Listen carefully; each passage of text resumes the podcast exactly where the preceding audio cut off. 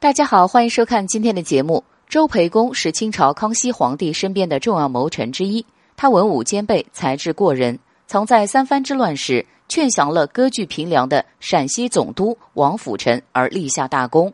然而，就是这样一个在官场上知进退、深知为人之道的贤臣，最后还是落得一个贬谪的下场，病死在边疆。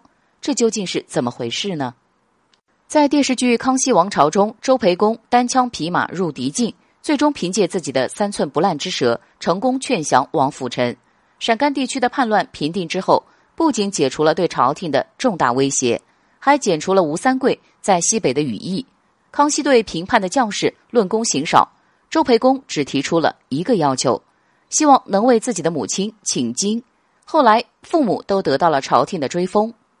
他就回老家为王父王母守孝三年，期满之后，周培公来到山东任职，期间与山东总兵的意见不合，只干了三年就辞官隐退了。